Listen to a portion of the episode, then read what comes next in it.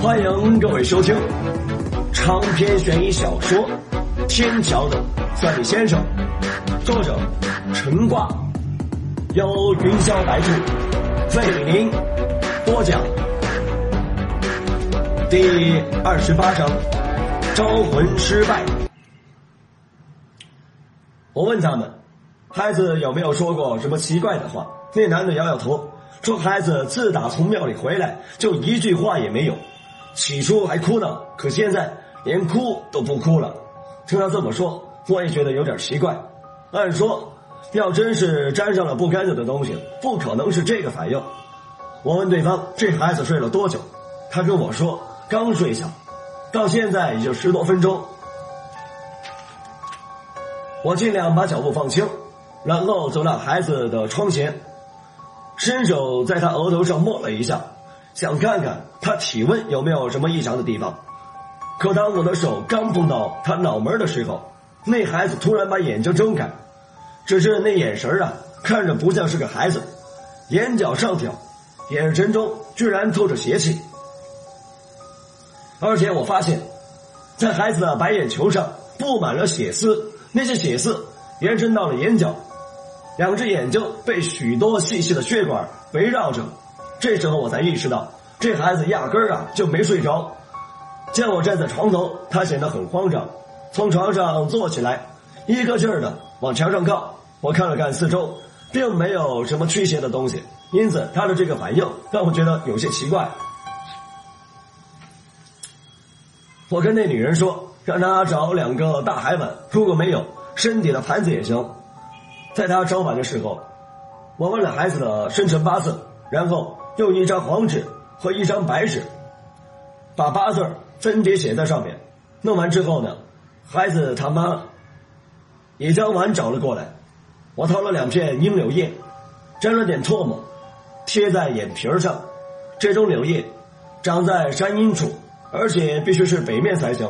虽然很普通，但也很难得，因为那地方实在太阴冷，好多柳树根本就长不出枝叶。据说这种柳叶呀，沾到唾液之后，可以短时间内产生冲破阴阳的效果。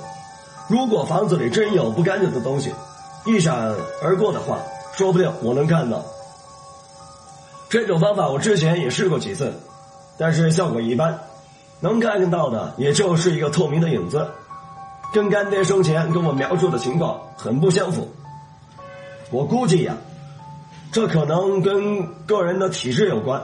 干爹的体质相对发阴，而我则跟正常人没什么太大的区别，甚至呢，相比一般人而言，阳气还要更重一些。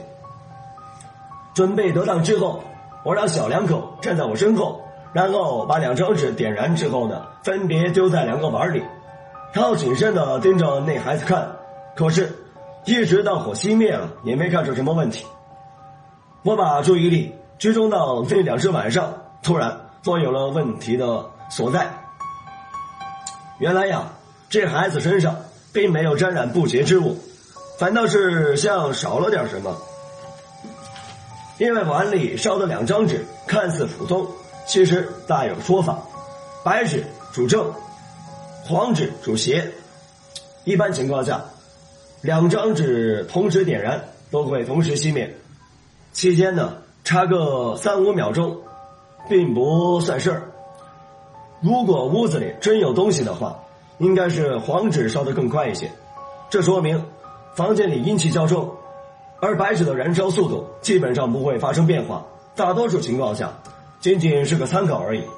可眼前的这两张纸呢？白纸的速度明显要比黄纸要快，甚至呢，那黄纸烧到一半就自动熄灭了，因为上面写着孩子的生辰八字，这说明了孩子本身阴气并不重，只是阳气突然少了许多。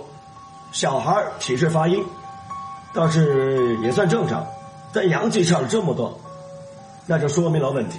我怀疑这孩子应该是丢魂了。讲到这里，我让孩子妈喊了几下孩子的名字。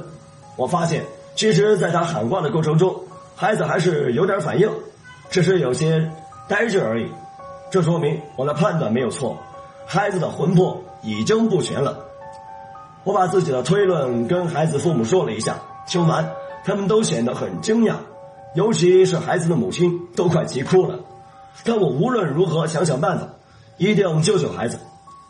我跟他说，丢魂分两种情况，一种呢是因为受到惊吓把魂儿吓丢了，这种情况不用太担心，因为丢了的魂。呢一般自己会回来，只是有的时间长点。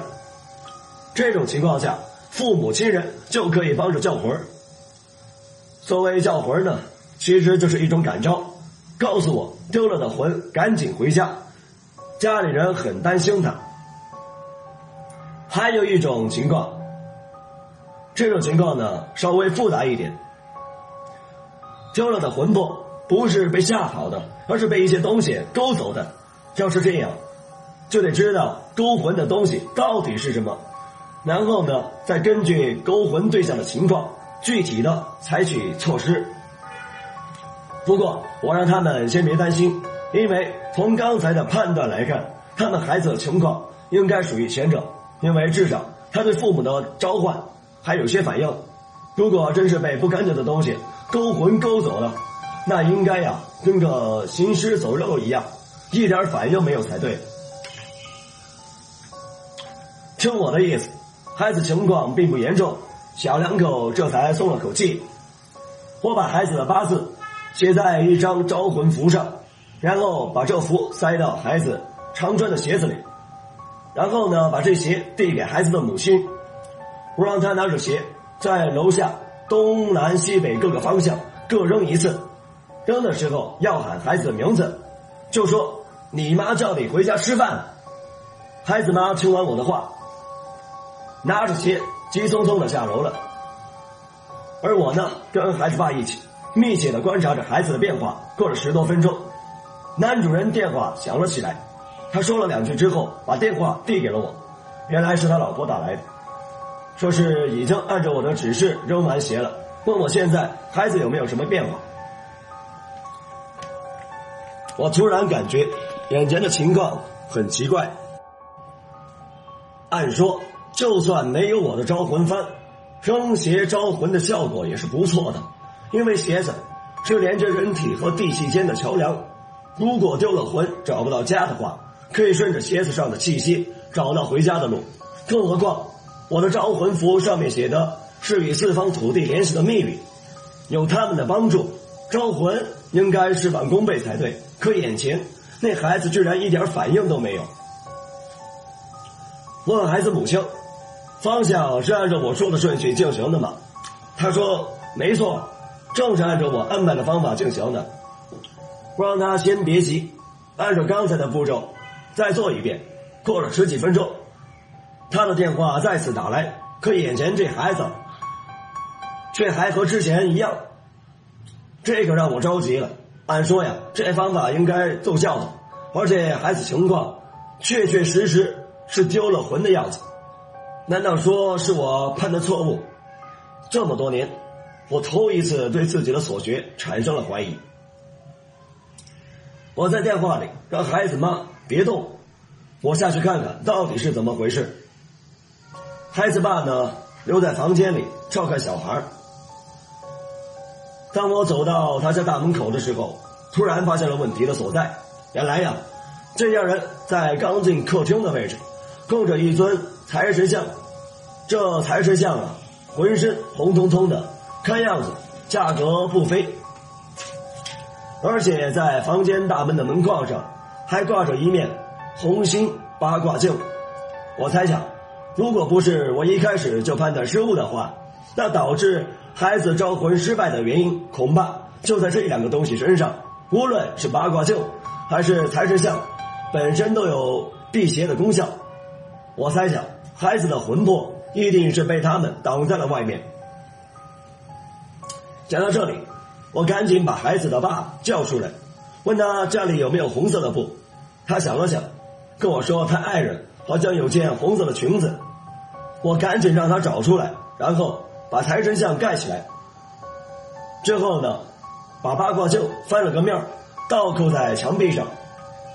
弄完之后，我让这男人。给他老婆打了个电话，按照之前的步骤再做一遍。不过这话还没说完呢，突然从孩子的房间里传来一阵哭声。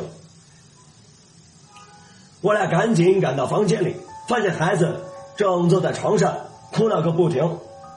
我简单的问了孩子几个问题，确定他的魂已经回来了，赶紧掏出一个中药包放在他头顶上。孩子父亲赶紧给他老婆打了个电话，把这边的情况跟他说了一下。过了没多久，孩子他妈就从外边赶了过来。